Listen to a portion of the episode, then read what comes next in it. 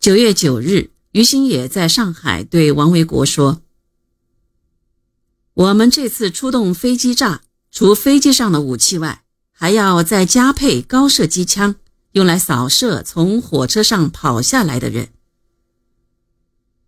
当于新野同王维国一起策划时，王维国又提出：“如果毛主席下车住在顾家花园怎么办？”于新野说。他看了地形，如果毛主席住在顾家花园，可以把王维国的教导队带上去，在驻地附近埋伏好，用机枪把前后门堵死，先把警卫部队消灭，再冲进去。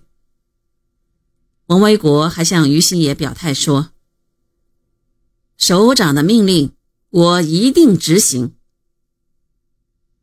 于新野、王维国都认为。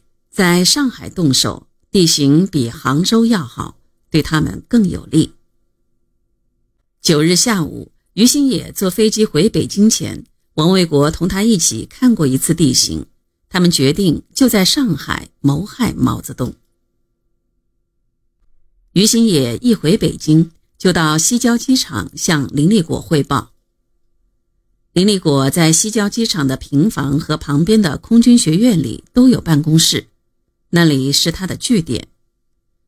林立果马上将谋害毛主席活动的进展情况报告给了在北戴河的林彪和叶群。这时，林立果和周宇驰对江腾蛟说：“北线由王飞指挥，南线由江腾蛟指挥，要江腾蛟赶快回南方去。”王菲当时是空军司令部的副参谋长。是联合舰队的骨干成员，他们北线预谋的行动是要把在北京的周总理、朱委员长、叶帅、聂帅、徐帅、刘帅等人都害死，包括江青、张春桥、姚文元、王飞等人，把钓鱼台、中南海的地形都看了。周总理当时就住在中南海，他们打算用坦克冲中南海。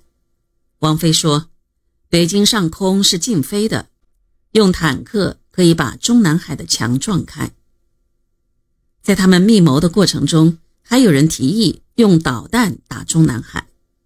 他们说来说去，找不到一个合适的方案。林彪搞政变、向毛泽东摊牌的行动已经全面展开，他有带兵的经验。深知单靠联合舰队中这几个人没有把握，他们充其量只能作为突击队用用。真正要控制局面，还要有一支大舰队，两支舰队配合起来才有把握。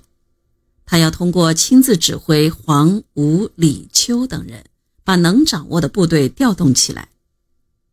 那几天，他们的电话联系十分频繁，常常两三部电话机同时讲话。讲就是半个小时，一个小时。